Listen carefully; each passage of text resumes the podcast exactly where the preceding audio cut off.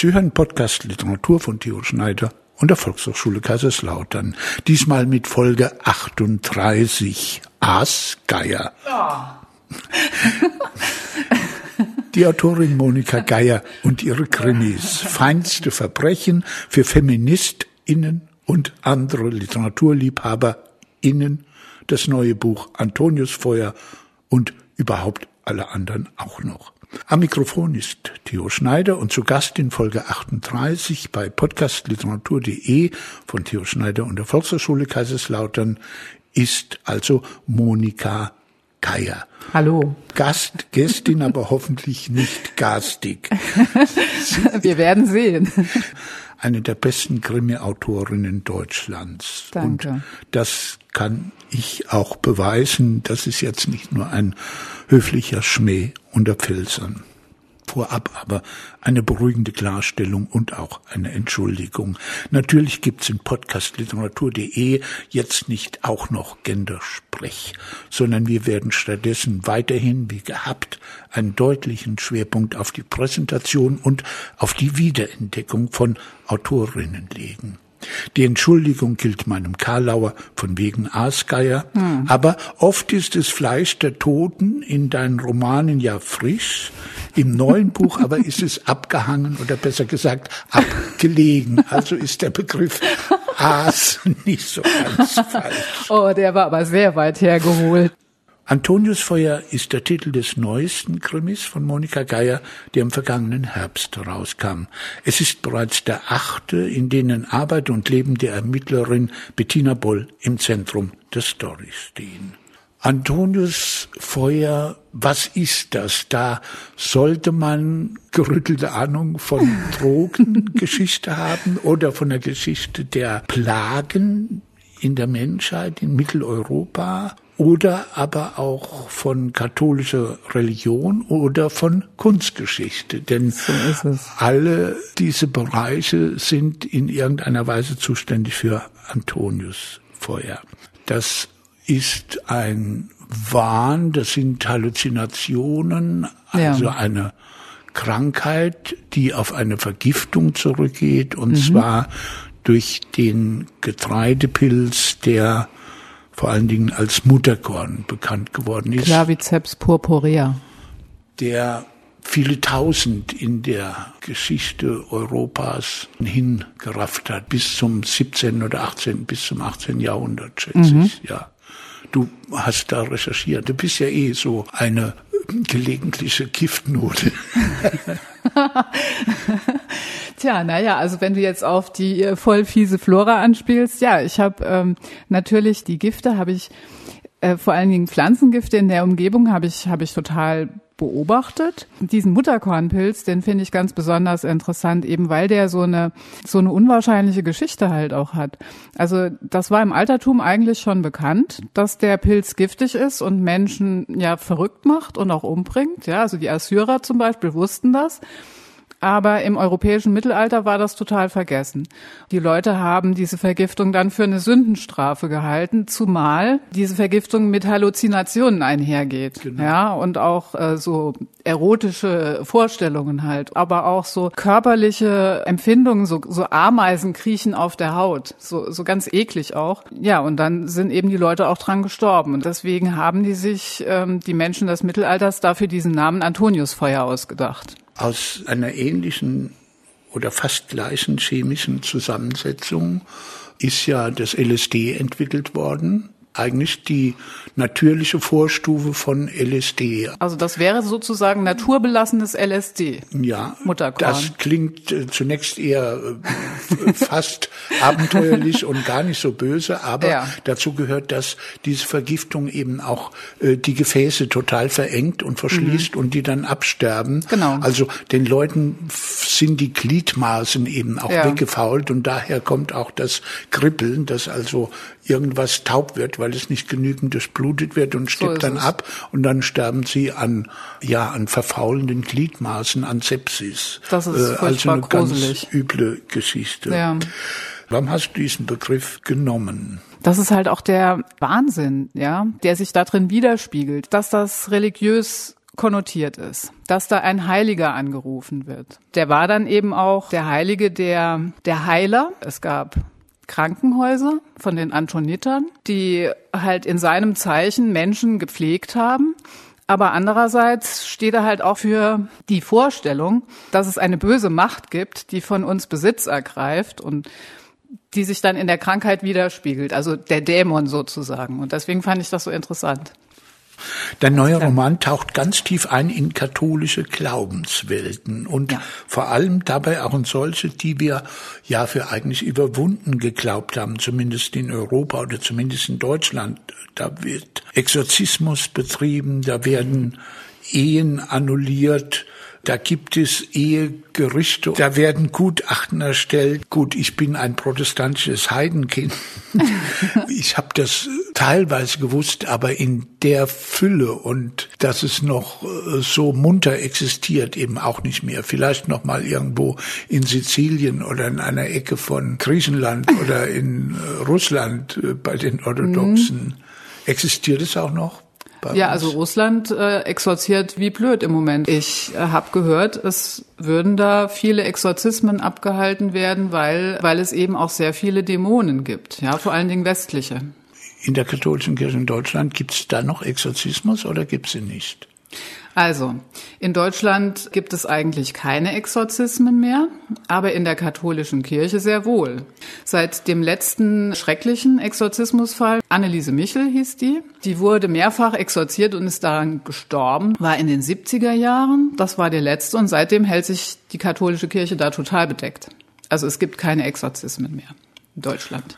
Warum hast du dieses Thema genommen? Du entwirfst nämlich, um das mal vorwegzunehmen, immer ganze Welten, in die du uns eintauchen lässt. Das heißt nicht, dass du diese Welten erfindest, du entwirfst Nein. die, indem du sie aus der Realität recherchierst und entnimmst. Aber du musst sie ja doch innerhalb des Romans entwerfen, bauen, gestalten. Was hat dich daran gereizt? Ich wäre nämlich nie drauf gekommen, dass die Monika Geier einen 425 Seiten Roman schreibt, in dem die katholische Kirche und auch diese von vielen doch für etwas überholt gehaltenen Methoden und Verfahrensweisen so breit durchgespielt werden.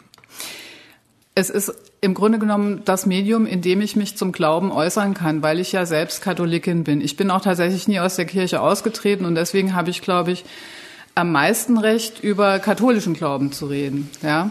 Also wenn ich mich jetzt zum Beispiel zum Islam äußern würde, dann würden Menschen mit Recht sagen, also du verstehst das ja gar nicht, du bist keine Muslima. So. Also ich als eigentlich ungläubige Katholikin, ich glaube, dass der Glaube und dass das Religionsbedürfnis und dass die Dinge, die das mit uns macht, dass das universell ist. Also es kommt nicht drauf an, ob du jetzt Muslima bist oder, oder Katholikin oder evangelisch oder sonst was oder Voodoo-Priesterin, sondern es gibt ein Bedürfnis für Religion ich bin vollkommen damit einverstanden, dieses Bedürfnis und diese Praxis, dass Menschen glauben und Glaubensvorstellungen entwerfen, ist eine anthropologische Konstante, seit genau. es Menschen gibt. Ja. Kritisch wird es eigentlich erst in der Neuzeit, die jeweils herrschenden Religionen ablegen und ablehnen auch ja. und die dann nicht mehr wissen, was sie jetzt mit diesem Bedürfnis, mit dieser Sehnsucht, mit dieser Leerstelle, die vorher gefüllt war vom Glauben, anfangen sollen. Und dann entstehen halt komische Sachen. Esoterik ist zum Beispiel ja. eine davon. Die kommt ja auch eine Esoterikerin, kommt ja auch eine ungläubige Esoterikerin, ja. kommt ja auch in dem ja. Roman vor. Wie lange hast du dafür recherchiert? Wo hast du überall recherchiert? Was war schwierig? Was hat dich überrascht? Also im Grunde genommen habe ich bei meiner Taufe damit angefangen. Also ich, äh, ich, ich recherchiere jetzt schon seit 53 Jahren an diesem Projekt. Also ich bin total katholisch erzogen worden. Meine äh, Großmutter hat Konvertiten unterrichtet. Die war verschärfte Religionslehrerin. Meine Mutter war dann ganz normale Religionslehrerin. Und ich bin an einer katholischen Mädchenschule gewesen.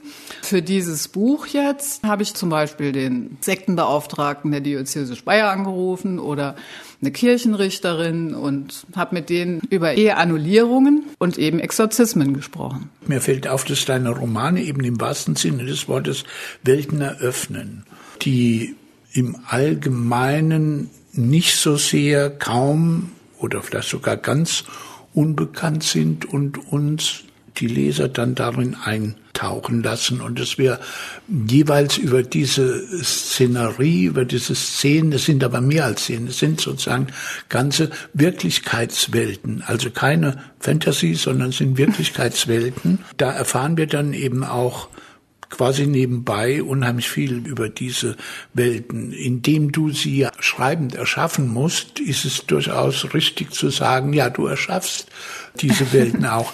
Ich reite deshalb so drauf rum oder ich betone das deshalb so, weil mir das ein Charakteristikum deiner Romane zu sein scheint, vor allen Dingen der letzten, vielleicht nicht ganz am Anfang. Ja, doch, der erste ja. auch. Einverstanden oder erzähle ich Quatsch? Nee, das ist ja ein Lob. Ich versuche halt, die Menschen zu verstehen. Zu den Menschen, die glauben, gehört selbstverständlich eben auch der Glaube selbst. Also irgendeine Religion, die muss sich ja dann auch, Äußern. du musst dich festlegen, ja. Genau. Und das ist auch das Interessante eigentlich, dass du, dass du dich immer im Leben irgendwie festlegen musst. Ja, also du, du kannst zwar, du kannst zwar groß rumeiern, philosophisch sein und sagen, ja, ich weiß das, ich weiß das, ich weiß das, aber tatsächlich kannst du nur ein einziges Buch lesen in einem Moment. Ich will das, ich will das so greifen können, wie es, wie es in seiner, in seiner natürlichen Umgebung sozusagen ist.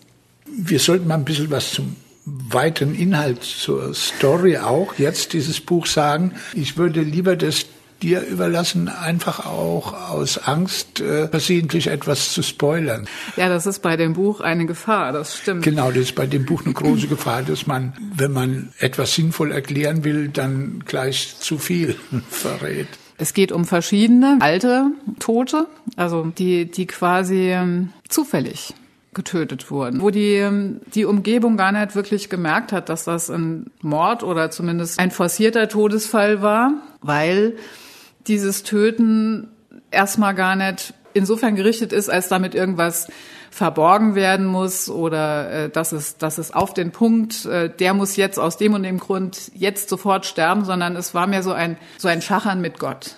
Dann sammelt sich aber in der betreffenden Person, die das macht, sammelt sich diese Aggression an und durch Stress und durch das Leben und durch Dinge, die passieren, springt das dann sozusagen aus aus der Deckung ja, dieses, dieses aggressive und, und wird dann eben tatsächlich mörderisch. Dann passieren dann eben gewollte Tötungen auf den Punkt. Das Ganze spielt in einem Ort, Frohnwiller heißt Frohnwiller. der, in der Vorderpfalz, ja, in einem kleinen Dorf. Da ist also eine Kirche mit Jugendzentrum und es gibt einen mittelalten Mann, der tätowiert ist, der also der Jugendwart, genau. ungewöhnlich Jugendwart ist.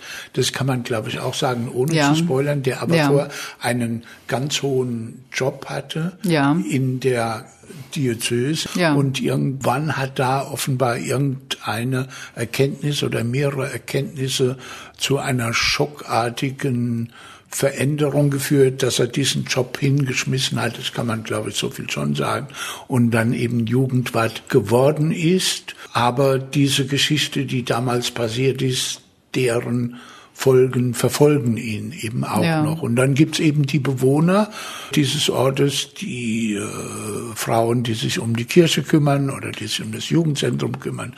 Es gibt Gemeindemitglieder und so weiter und so fort. Danke. was man noch äh, Super zusammengefasst. Kann. Also natürlich versuche ich besser zu werden, klar. Also ich bin natürlich auch perfektionistisch, ja. Also wenn mir irgendein Satz nicht gefällt, aber das ist ja jetzt ein Detail. Du willst ja jetzt aufs große Ganze. Ich bin auch im großen Ganzen perfektionistisch. Aber ich glaube, jeder, der irgendwas tut, hat den Plan, da drin besser zu werden. Das ist ja klar. Es reißt mich einfach mit. Ja, ich möchte gerne irgendwas Schönes schreiben oder irgendein, irgendein Rätsel oder ein moralisches Dilemma. Und dann sehe ich aber die Sätze und sehe diese Szenen und die fügen sich dann zusammen und ich, ähm, ich habe dann einfach das Bedürfnis, ich lese alles immer hundertmal und wenn dann irgendjemand irgendwas ändert, also ich meine, klar, an so einem Buch arbeiten ja auch ein paar Menschen. Wenn dann das Lektorat drüber gegangen ist, also ich ändere, niemand außer mir ändert, aber wenn ich es dann geändert habe und ich lese es dann nochmal und ich lese dann einen neuen Satz, den ich zwar selbst geändert habe, aber der die letzten 50 Male, wo ich es gelesen habe, nicht da war, dann, dann muss ich da erst noch zwei oder dreimal drüber lesen, damit ich mich an diesen Satz gewöhnt habe. So. Wie viel Durchgänge gibt es bei dir? Wie viel Korrekturdurchgänge? Boah. Das ist indiskrete Frage. Ich zähle nicht mit. Also ich mache das so oft, bis es mir gefällt. Bis es halt auch meinen Lektorinnen gefällt. Ja, also die haben ja da auch mitzureden. Am Ende ist das ist das halt auch echt Teamwork. Ja. Wer darf als erstes lesen? Hast du Freunde, Bekannte, Kolleginnen oder äh, vielleicht äh, Recherche, Freunde aus dem Polizei, aus dem Kriminalspektrum, die du lesen lässt? Oder sind das zuerst die Lektorinnen, die Lektorinnen? Also ich muss ja im Vertrauen sagen, dass die Polizisten gar nicht so viel lesen. Und das ist bestimmt auch von Vorteil, weil die wären die Ersten, die die Fehler finden würden. Also ich versuche Menschen dazu zu bringen, das zu lesen. Es ist halt so, es ändert sich immer so viel. Und dann sage ich jetzt zum Beispiel meinem Freund, komm, les mal hier, äh, das ist jetzt fast fertig, bitte les mal und sag mir, was, was könnte ich da noch ändern? Und dann würde er es lesen, aber dann fällt mir irgendwas Neues ein, dann ist das alles schon wieder obsolet. Ne? Also das ist für diejenigen, die lesen, manchmal voll frustrierend. So. Das Besondere, was an diesem Roman mir gefällt, ist, dass sie eben auch indem sie diese Welten, indem sie verschiedene Welten jeweils entwerfen, zeigen, mich eintauchen lassen, so eine Art sozialer Realismus sind. Es ist realistische Literatur, wenn ich es mhm. mal jetzt mit Worten beschreiben würde, die man normalerweise nicht für Krimis anwendet. Literarischer Realismus. Manchmal eben dann auch mit einem Schuss Magie, der da durch Drogenpilze ja. reinkommt oder durch den Glauben und dessen logische oder absurde Vorstellungen reinkommt oder indem die Person, ich denke jetzt an den vorletzten Roman, alles so hell davon, mein Lieblingsbuch übrigens von dir, knallhart, die eben durch psychische und andere Misshandlungen ja. äh, auf eine schräge Bahn kommen. Ja. Also dieser Realismus scheint mir eine große Qualität zu sein. Vielen Dank. Was ich jetzt hiermit sagen wollte mit diesem Antoniusfeuer ist halt, dass du auch ohne Misshandlungen auf die schiefe Bahn kommen kannst. Es kann auch einfach so passieren, ja.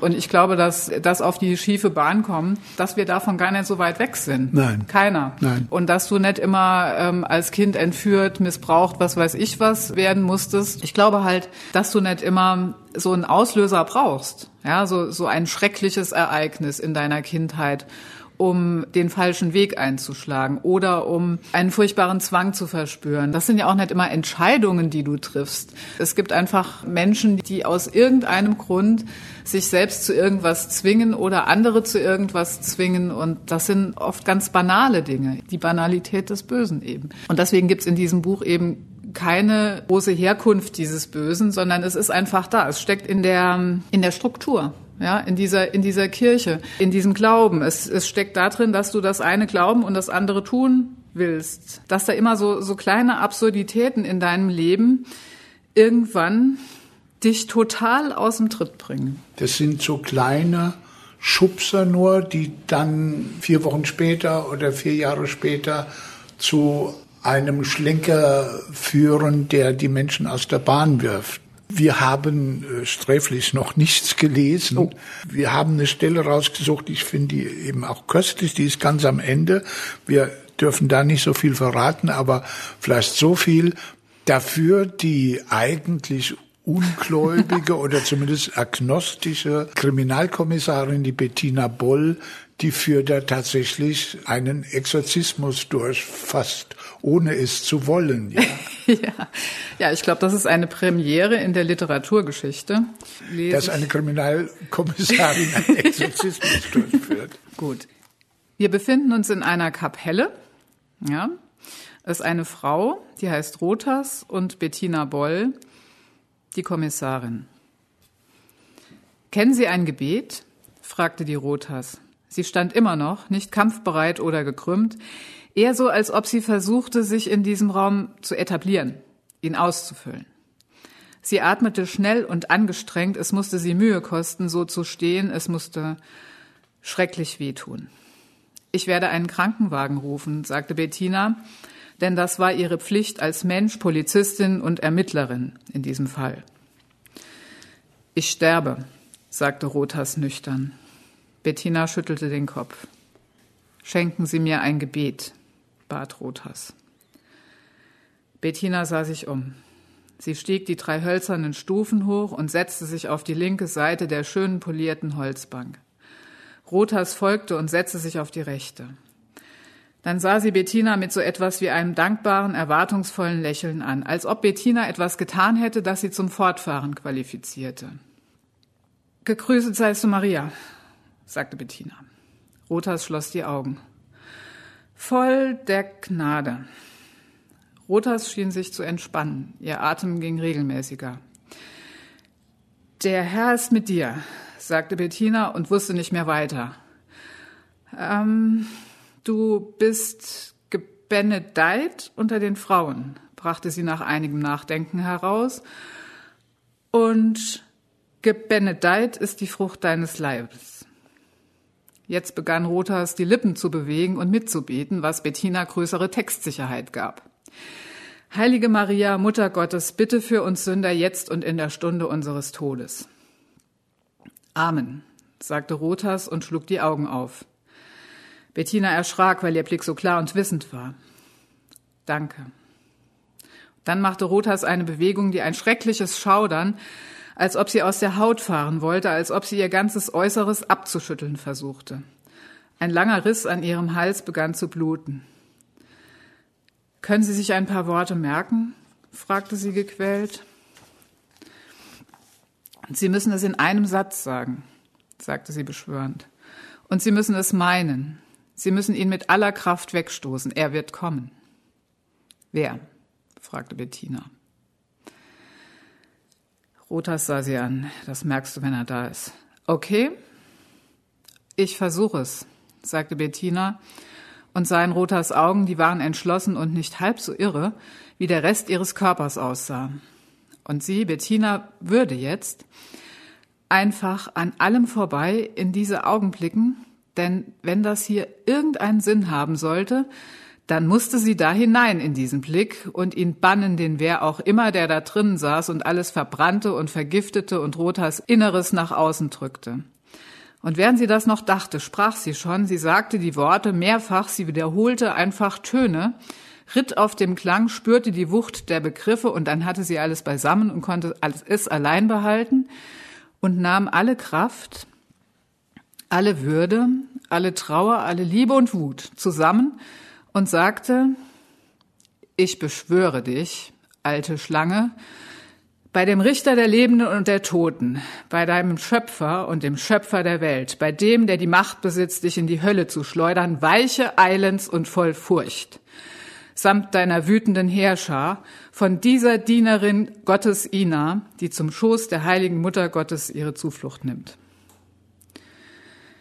Rotas saß da, mit geschlossenen Augen, atmete schnell. Nach einer Weile sagte sie, Nochmal, und Bettina sagte es ein zweites Mal. Und ein drittes, viertes und fünftes. Dann hörte sie auf zu zählen und versuchte Kraft und Wut zu bündeln wie ein Schwert und die Liebe wie einen Mantel um sich zu legen. Und sagte es noch einmal und noch einmal. Und irgendwann, nach endlosem Bad in den Worten, spürte sie einen Widerstand gegen ihre Wut. Eine Kraft, die sich ihr machtvoll entgegenstellte, und sie gab nicht auf und sagte es noch einmal. Da schrie Rotas plötzlich auf und fiel von der Bank zu Boden. Und Bettina hielt inne und sah, dass es draußen dunkel war und dass Rotas Blut überströmt und bewusstlos vor ihr auf dem Boden lag. Eine feine Ironie, dass diese Ermittlerin ausgerechnet einen Exorzismus betreibt auf Bitten dieser Frau. Ist es der Originaltext sozusagen, der verbürgte, den du hier beschrieben hast, oder hast du den erfunden? Nein, den habe ich natürlich nicht erfunden. Das ist aus dem Rituale Romanum. Ich habe es nur ein kleines bisschen abgewandelt, weil, ähm, ja, also dazu muss man das Buch lesen. okay. Wie ist denn diese Hauptfigur, diese Bettina Boll, entstanden? Ich habe da eine ganz wichtige Frage. Schon ein paar Romane fungiert die als äh, Halbtagskraft. Gibt es das ja. überhaupt in der bei den kriminalen Kommissarin, die eine halbe Stelle hat? Gibt es? Keine Ahnung. Also, ich habe darüber mit mehreren Polizisten gesprochen. Ich hatte mal eine Veranstaltung in Bonn vor 250 Polizisten. Der größte Lacher an diesem Abend war, meine Kommissarin arbeitet halbtags.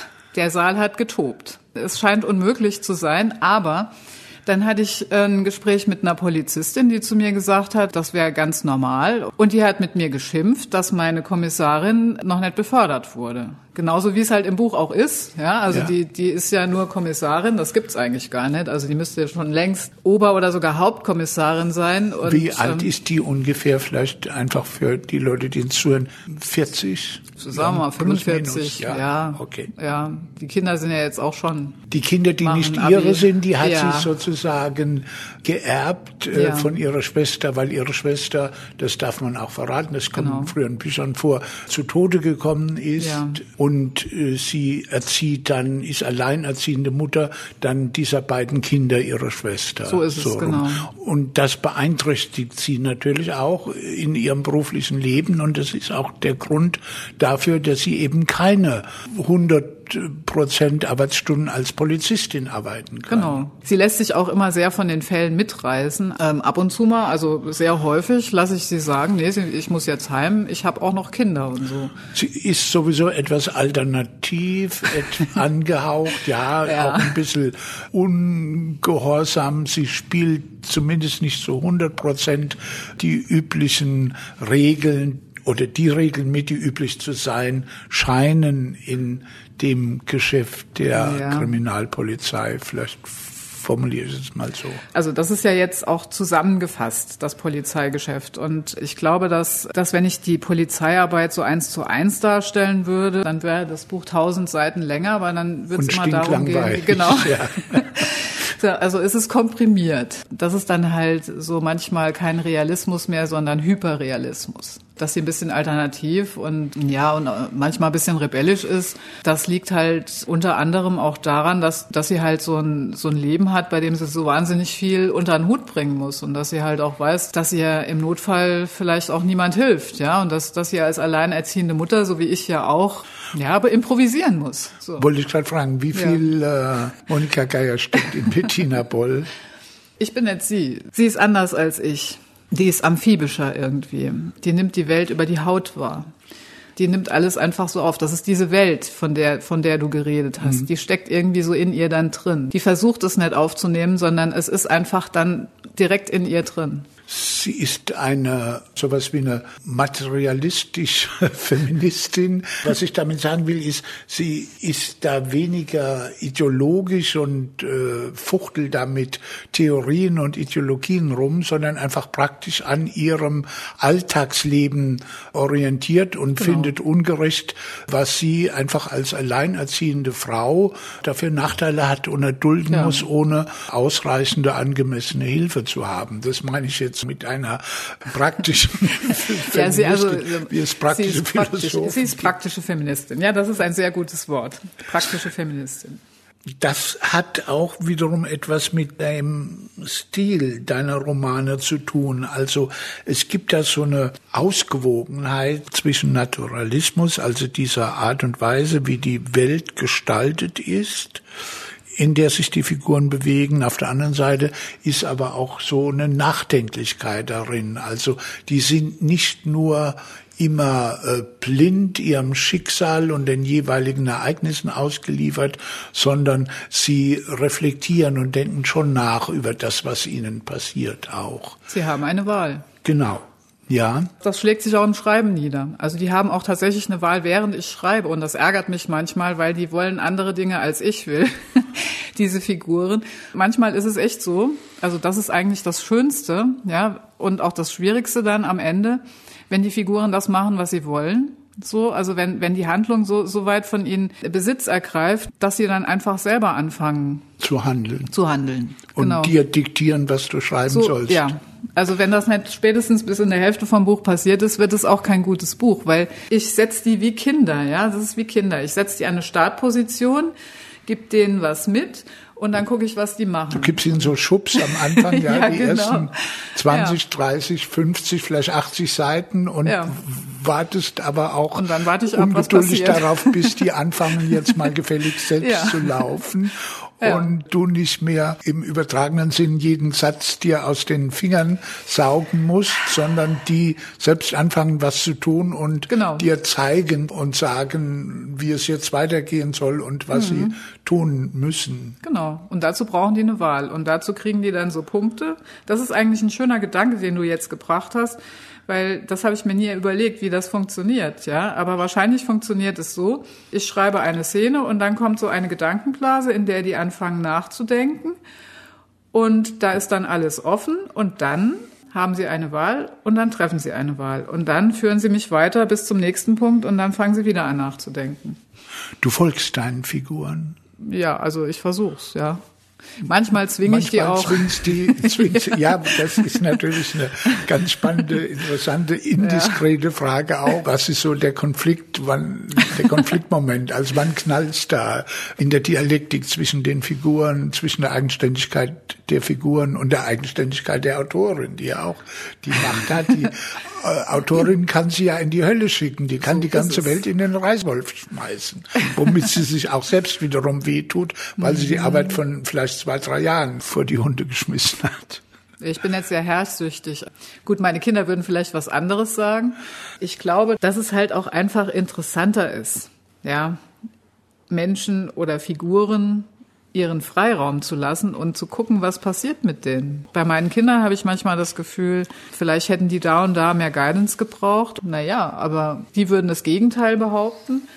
Und man muss ja halt irgendwie so ein, so ein Mittelmaß finden, ein Gefühl dafür entwickeln, wann, wann die jetzt Freiheit brauchen und wann zu denen sagen muss, so und jetzt so, weil ansonsten schaffen wir das jetzt hier nicht oder ansonsten hört das Buch dann auf zu sein. Also ich habe dann immer das Gefühl, dass das echte Leute sind. Mal zu Monika Geier, zur Autorin natürlich. Du bist in Ludwigshafen geboren. Ja. Hast also einen katholischen Family Background, mhm. Wie wir gehört haben. Du hast erstmal Bauzeichnerin gelernt mhm. und danach in Kaiserslautern und so bist du nach Kaiserslautern gekommen, zunächst mal Architektur studiert mhm. und hast dann hier auch, glaube ich, noch eine Weile, auch nach dem Studium noch gelebt mit ja. deiner Familie, bis du später in die Hinterpfalz noch weitergezogen bist. Ja. Die Hinterpfalz, ja. Genau, ich lebe in der Hinterpfalz. Warum ist es eigentlich dann doch nicht die Architektur geworden? So uninteressant ist dieser Beruf ja nicht. Nee, der ist super interessant. Ich denke auch sehr gern grafisch. Also das habe ich ja behalten. Also zeichnen tue ich. Ich habe ja auch ein Buch illustriert. Aber das Ding ist, die Kreativität beim Schreiben ist halt viel größer. Wenn du Architektin bist, dann, wenn du Glück hast, kriegst du einen schönen Bauplatz. Und dann musst du aber hingehen und musst, musst den erstmal platt machen, so dass man da überhaupt ein Haus drauf bauen kann. Und dann, wenn du sehr, sehr gut bist, dann schaffst du was, was, was sozusagen den Genius Loki betont, was vielleicht sogar noch was Gutes hinzufügt. Aber in sehr vielen Fällen klappt das halt nicht. Und dann ist es halt auch so, dass es auch sehr viele Räume gibt, die schräg sind, die unbewohnbar sind, die einfach aus irgendeinem Grund schlecht zu bebauen wären. Aber diese Räume sind halt auch super interessant. Ja. Und wenn ich so einen Raum kriegen würde, dann müsste ich den zerstören und müsste müsste äh, sagen, okay, das muss jetzt alles quadratisch praktisch gut sein, ja, und äh, da muss ein Klo hin, also das mal als allererstes. Das wollte ich dann halt doch nicht machen. Ja. Du bist natürlich viel mehr eingeschränkt, auch durch Vorgaben, durch Geldvorgaben, ja, durch Bauherren, ja. durch das, was die wollen, als Architektin, als im Vergleich dazu ist die Autorin ist, die eben ganze Welten entwerfen darf, so wie sie es will und ihre Figuren mitmachen, solange sie das mitmachen. ja. Hat denn diese Ausbildung, diese Bildung als Architektin etwas zu tun mit der Art und Weise, wie du schreibst. Ich habe ein äh, Zitat gefunden aus einem Interview, wo du das äh, ganz vehement betonst, ja, wo du sagst, ja, ich bin ja Architektin, also schon bodenständig, ich interessiere mich für Konkretes, für Häuser, für Plätze, für den Aufbau einer Gemeinde. Ja. Das hat auch was zu tun damit, dass ich auf die Idee gekommen bin zu sagen, du entwirfst Welten, ja, also nicht nur eine Szenerie wie im Theater, sondern ganze Wirklichkeiten. Das spielt auf jeden Fall mit rein ins Schreiben, hast du da gesagt. Für mich ist es spannend, dem Genius Lozi, dem Geist eines echten Ortes nachzuspüren. Jeder mhm. Architekt muss ihn erfassen und auf ihn reagieren. Genau das versuche ich im Schreiben. Ja, das stimmt. Also das Architekturstudium war sehr, sehr hilfreich und aufbauend. Also ich habe wirklich total viel da gelernt. Erstens kreativ arbeiten, zweitens Projekte vorstellen, dann kreative Projekte mit mehreren Menschen bearbeiten. Das ist auch sehr schwierig, weil halt jeder ein kleiner Gott ist. Aber was mich am allermeisten interessiert hat und warum ich diese ganze Sache halt auch überhaupt angefangen habe, ist, dass ich tatsächlich in Räumen denke. Ja, also es fängt immer mit dem Raum an. Ich stelle mir immer zuerst einen Raum vor. Und aus diesem Raum oder aus dieser, ja auch Gemeinde, ja, also der, der Raum besteht ja nicht nur aus, aus Mauern, aus Wald, was weiß ich was, sondern er, der besteht ja auch aus, ja, aus menschlichen Strukturen, die da zusammenspielen. Und das ist das Interessante. Also wie funktioniert ein Raum, eine Gemeinde? Also das Setting ist bei mir ganz, ganz groß. Ganz wichtig für die letzten beiden Romane, da ist ein zentraler Raum, ein altes Haus, ja. in der Vorderpfalz, dass die Kriminalkommissarin, dass sie Bettina Boll geerbt hat und dem sie jetzt äh, lebt. Das ist sehr alt, das hat so seine Macken, aber ist eben auch ein bisschen unheimlich. Da spielt die Architektur eine ganz beherrschende und zwar ständige Rolle zu einem großen Teil, einfach in dem Roman, auch in dem vorhergehenden. Wir waren aber bei dir. Wann hast du angefangen zu schreiben? Wie hast du angefangen zu schreiben? Also ich bin da ganz klassisch von der Leserin zur Krimi-Autorin geworden. Also ich habe wahnsinnig viel gelesen, als ich Krimis. War. Krimis und vor allen Dingen natürlich Agatha Christie. Ich weiß, ähm, Literaturliebhaber äh, schätzen die leider nicht so sehr ich war von ihr total geflasht. Also es gibt niemand, von dem ich die Bücher so, so, so häufig wieder und wieder gelesen habe wie von ihr. Also ich glaube, es ist halt auch tatsächlich deswegen, weil die so eine verkappte Feministin war und weil du als Frau im Grunde genommen niemals Frauenfiguren zumindest in so in so Genre-Literatur vorgesetzt kriegst, ja, was du ja als Kind, also ich habe mit acht habe ich angefangen Agatha Christie Romane zu lesen, also ich, ich rede jetzt über meine ja, über ja. meine über meine Jugend, ja, und da sind die Helden sind immer Männer, ja, Sherlock Holmes oder Old Shatterhand, Winnetou, was weiß ich, das habe ich alles gelesen. Oder auch Michael Ende, das mit dieser Eisenbahn, Jim Knopf oder so, das sind ja auch alles Männer. Da kommt ja nur eine einzige Frau, die Frau Waas drin vor. Das heißt, du hast erst als Erwachsener angefangen zu schreiben. Ja, ich habe als Erwachsener angefangen zu schreiben. Ich hab Und du hast nie Prosa, also Kurzprosa geschrieben, sondern gleich einen Roman?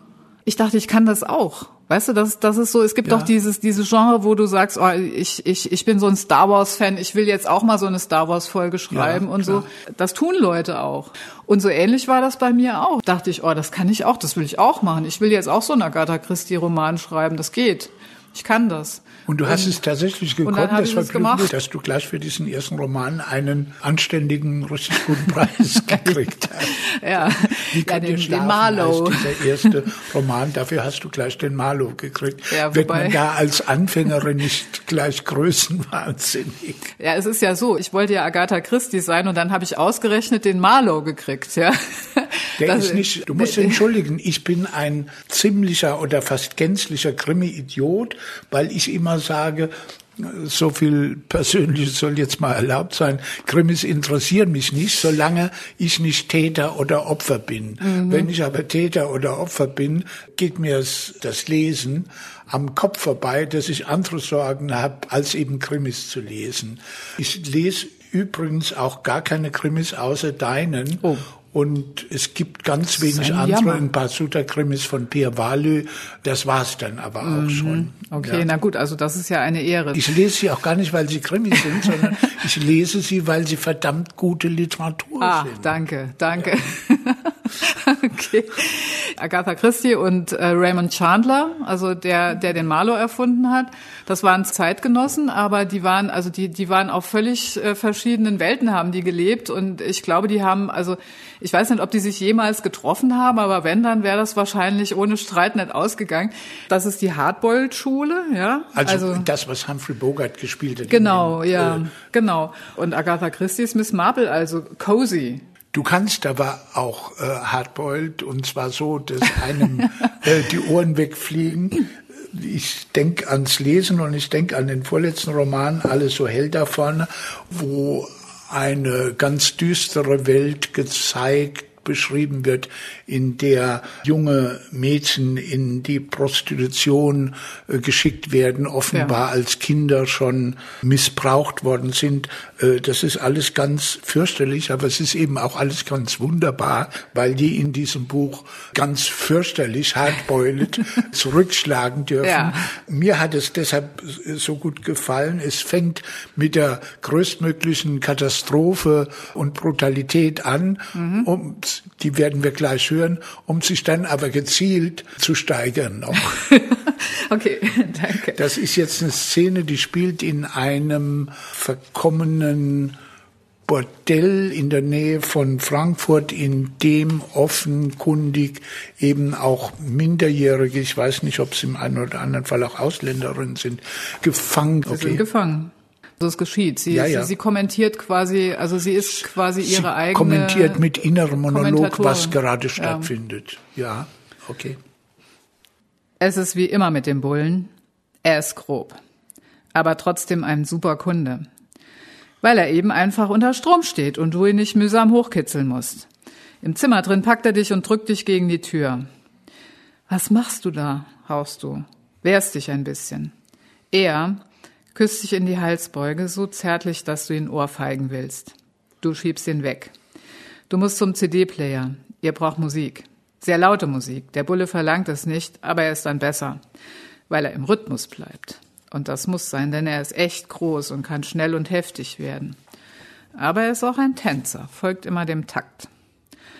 Du drehst die Anlage bis zum Anschlag. Besser hämmern los, fetter Elektropop mit verfremdeten Girly-Stimmen. Ihr hört hier Deine Mucke macht deine Schulmädchennummer. Der Bulle berührt deine Schulter.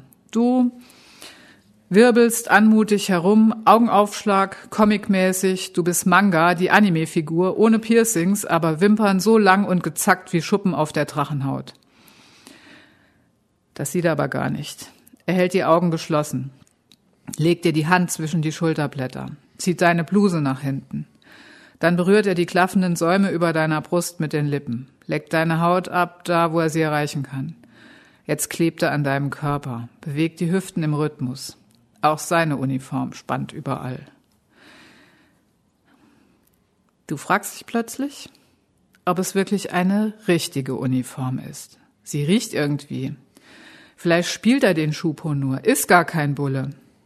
Aber der Schlagstock und die Pistole, die sind echt müssen sie sein.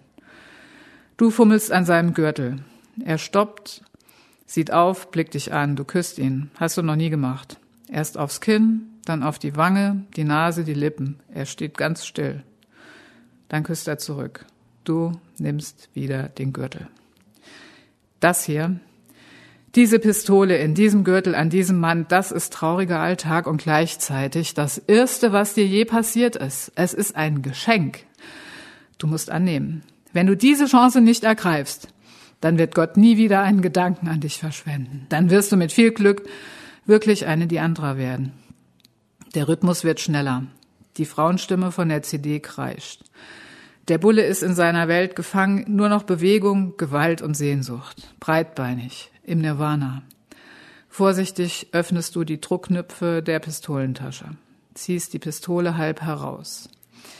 Das Ding muss geladen werden, dazu schiebt man den oberen Schlitten zurück. Das geht nicht mit einer Hand. Der Bulle greift unter deinen Rock und reißt deinen Slip mit einem Ruck fort. In der Bewegung lässt du die Pistole zurückgleiten. Dass die echt ist, hat der Bulle selbst gesagt. Er hat sie rausgeholt und dir gezeigt. Ungern, aber doch auch stolz. Jetzt greift er selber nach seiner Gürtelschnalle. Du fasst seine Schulter, trittst einen Schritt zurück, tanzt um ihn herum, den rechten Zeigefinger an seiner Hüfte, kommst hinter ihm zu stehen.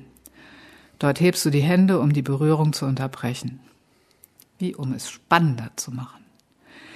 Die Pistole hängt direkt vor dir, rechts, an seiner Hüfte. Er quält sich mit dem Reißverschluss. Und du machst eine schnelle Handbewegung und packst die Waffe, bekommst sie gleich richtig zu fassen, ziehst den Schlitten zurück. Alles funktioniert wunderbar. Du hörst die Musik nicht mehr. Zeitlupe, schwarze Seite im Comic. Er fährt herum, schnell vermutlich, aber für dich ist es ewig.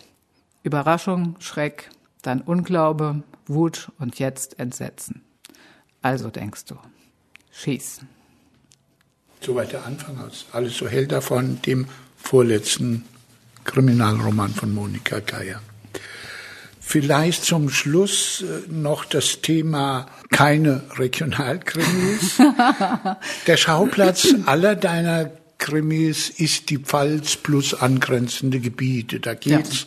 Mal gelegentlich bis in die Nähe nach Frankfurt, auch mal rüber nach Mannheim. Eigentlich äh, schreit das danach, dass die Menschen sagen, ach, äh, die Monika Geier schreibt pfälzische Regionalkrimis. Es sind aber gar keine Regionalkrimis. Vielleicht fasse ich das so zusammen. Es ist klar, dass der geografische, die geografischen Schauplätze irgendwo in der Pfalz liegen. Das Kommissariat von Bettina Boll liegt in Ludwigshafen. Mhm. Manchmal werden Orte aber nur ganz wenige mit ihrem Klarnamen benannt, wie jetzt zum Beispiel Ludwigshafen. Pirmasens wird, glaube ich, auch mal benannt. Mhm. Ansonsten werden aber keine genauen, sondern eher erfundene Angaben gemacht. Ich vermute auch, dass Frohnwiller in der Vorderpfalz, dass du da beschreibst, dass das gar nicht das gibt, gibt sondern zusammengestückelt ist aus irgendwelchen ja. Orten aus deiner Erinnerung und Fantasie. Ja, Warum keine Regionalkrimis? Gott sei Dank ist die Welle wieder vorbei, ist ja. an uns vorübergegangen. Der Tsunami, es war ein fürchterlicher der Tsunami. Tsunami. der einen Haufen Dreck mit sich gebracht hat, oh äh, wie es Tsunamis das halt so an sich haben. Na gut, das hast jetzt du gesagt. Ja, dazu ähm. stehe ich auch. Ja.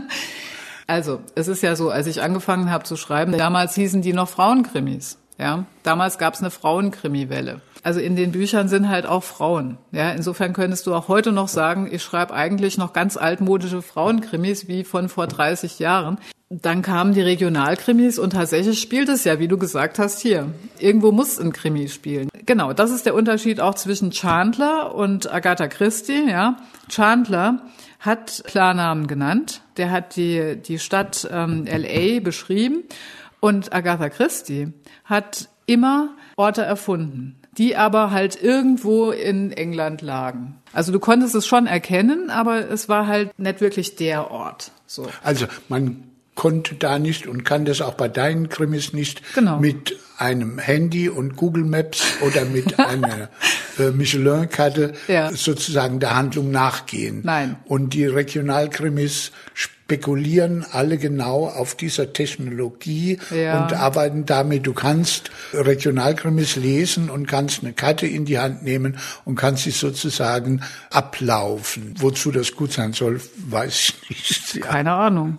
Also meine Theorie ist ja, wie schon gesagt eingangs, dass die Menschen überall gleich sind. Also das Bedürfnis nach Religion ist überall gleich und deswegen hat es keinen Sinn, wenn ich Menschen kennenlernen will, irgendwo anders hinzugehen, weil es ja um die Menschen geht. Ich kann einfach die nehmen, die vor meiner Haustür, das sind die interessantesten. Ja. Aber dass Menschen überall gleich sind, kannst du mir dadurch feststellen, indem du auch zu anderen Menschen Das gehst. ist wohl wahr. Da hast also da hast da habe ich jetzt einen Zirkelschluss geschlossen. Du hast recht. Das ist dann halt vielleicht auch eine von den Sachen, die du einfach glauben musst. Ne? Nein, ich denke, es ist als Autor, Autorin unbedingt sinnvoll, äh, dass man über das schreibt, was man am besten kennt. Ja. Und es entsteht unheimlich viel Pfusch, wenn man über Dinge schreibt oder meint, sie in Umgebungen platzieren zu sollen, die man halt nicht gut kennt und auch nicht die Zeit oder die Lust hatte, die dann eben sehr gut zu recherchieren, mhm. ja, und schon entsteht Fuß. Das Schöne ist halt, dass die Pfalz auf der einen Seite durchaus geliebt wird. Da gibt es sympathische Züge, es gibt aber auch ganz viel Kritisches, ja. ja. Also ich darf das sagen, weil ich ja hier lebe und weil ich auch selber Pfälzerin bin. Also ich kann, ich, ich kann ja halt einfach äh, sagen, wie es ist, ja.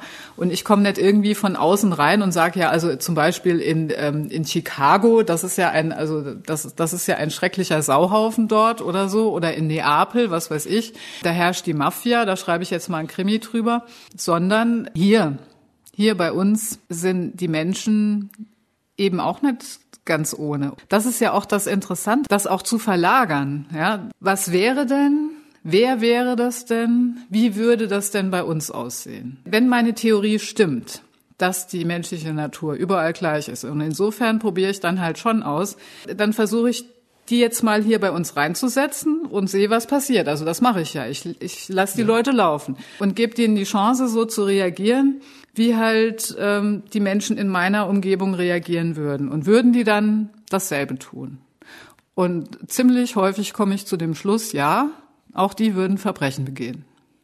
Manche deiner Figuren haben auch so einen leichten felselnden Touch, aber du setzt es nicht so nervig und nicht absolut ein, sondern immer so als hier und da mal gelegentliche Charakterisierung, die einer Person einen gewissen Dialektschlag sozusagen in den Mund gibt. In der folgenden Szene, das weiß ich, weil du es verraten hast, das ist sozusagen eine Rache von dir gewesen. An den ja. Pirmasensern. Ich finde, an den Pirmasensern darf man sich ruhig gelegentlich rächen. Naja. Ähm. Also es waren nur bestimmte Pirmasensor. Es ja, ist ja, ja so, natürlich es ist, sind es nur bestimmte. Die, ich will jetzt keine ich Namen nennen, aber die Pirmasensor an sich, das ist es billig, über Pirmasens herzuziehen. Ich kenne ganz liebe und ganz schreckliche. Also wir sind jetzt in einem Setting, die Bettina Boll und Pirmasenser oder überhaupt pfälzische Polizistinnen und Polizisten Kollegen sind bei einem großen pfälzischen Essen jetzt irgendwo in der Nähe von Pirmasens. Also man muss dazu sagen, die müssten eigentlich ermitteln gehen, aber tatsächlich müssen die, also bevor sie ermitteln, erstmal was gegessen haben. Hauptsache gut geschafft ist dann von selbst. ja, ja. Im Saarland sind wir hier noch nicht, aber fast. okay. Leverknepp. Der Albtraum war wahr geworden. Bettina saß in einer Pfälzer Traditionsgaststätte um sich herum die Pirmasenser Truppe, die nicht bereit war, einen Sonntag ohne ein warmes Mittagessen mit Bratensoße vergehen zu lassen und vor sich einen Tisch aus wuchtigem Holz, der mit abwaschbaren Blumengestecken und riesigen Tellern bestückt war. Auf ihrem befanden sich eine Familienportion Sauerkraut und zwei monströse Leberknepp mit dänischen Röstzwiebeln aus der Tüte obendrauf und Bratensoße. Der Lärm war ohrenbetäubend. Jeder Tisch, jeder Platz im Raum war besetzt. Es hatte Telefonate und Beziehungen gekostet, in diesem Haus zu dieser Stunde einen Tisch für 20 Personen zu bekommen. Alle Pirmasenser schaufelten hochzufrieden Fleischberge in sich hinein, im Bewusstsein des Privilegs, in der goldenen Krummbeer zu speisen.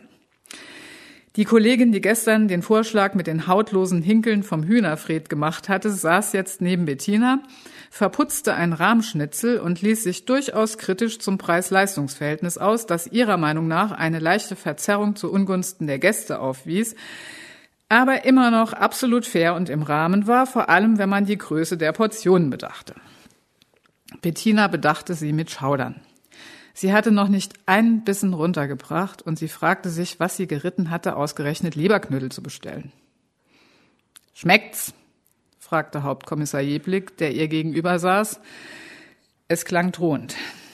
Die anderen musterten kurz Bettinas Teller, tauschten vielsagende Blicke und sprachen weiter ihrem Mittagessen zu. Horst, du bezahlst ja auch den Namen mit, sagte die Kollegin, die neben Jeblick saß, eine mehr als rundliche Blondine, die sich noch einen Extrasalat bestellt hatte, zu ihrem Rahmbraten wegen der Figur. Ich finde, das ist nett ja. Das kostet jetzt zwölf Euro so Portion. Und guck, drei Stück Brote, wo kriechen das heutzutage noch am Sunda in der Wirtschaft. Das gibt's nimmi so ein gutes Sundagsessen. Die tun jo alle sparen und dann kriege kein Fleisch mehr und nix. Nur noch vegetarisch. Sie blickte Bettina strafend an, als habe die die Fleischpreise erhöht, den Vegetarismus befördert und die Sitten verdorben. Vielleicht zählten Leverknepp in der Pfälzer Küche ja auch gar nicht zum Fleisch. Das waren nur Innereien, wie Hühnchen oder Lamm. Wenn das Tier das Gras nicht überragte, gehörte es kulinarisch gesehen noch zur Wiese. Bettina hob etwas Sauerkraut auf die Gabel. Die Blonde wandte die Augen ab, als könne sie den Anblick nicht ertragen. Jo, sagte Jeblik, wann es nicht über den Preis mache, dann halt über die Menge. So wie früher ist das nimmi, wurde als sonntags um zwölf in die Wirtschaft bist und es hat gehalbes am Montag moim. Und guck, die Blonde bekam jetzt fast Tränen in die Augen. Der Salat, das ist nicht nur ein Plätchen mit ein bisschen Olivenöl, das ist wie früher. Da sind Karotte, Krautsalat, rot und weiß, schä mit Kümmel und Bohne und Salat, wie sich's gehört. Du bezahle ich doch gerne mal fünf Euro dafür. Schmeckt a wirklich gut, sagte Bettinas Nachbarin mit einem verächtlichen Seitenblick auf die noch intakten Leverknepp. Das ist hausgemacht, das merkt man, und wem das nicht schmeckt, der weiß nicht, was gut ist. Bettina wäre am liebsten aufgestanden, aber sie saß auf einer Bank, eingekeilt zwischen menschlichem und tierischem Fett, und sie hatte gestern nichts gegessen. Also fasste sich ein Herz und probierte die Leberknepp. Gut, gell, sagte Blick spöttisch. Der Hunger treibt's rein, hätte sie fast gesagt. Aber sie wollte heil hier rauskommen. Und es mochte an ihrem Hunger liegen, aber diese Leberknepp, die schmeckten gar nicht schlecht. Zumal mit der Bratensoße. Für 10,80 Euro konnte man sich da echt nicht beklagen. Vielen Dank, Monika Gerne. Geier. Das war podcastliteratur.de von Theo Schneider und der Volkshochschule Kaiserslautern. Heute mit Folge 38 über Monika Geier und ihre Krimis und im Speziellen über den letzten, der im Herbst vorigen Jahres erschienen ist und Antoniusfeuer heißt.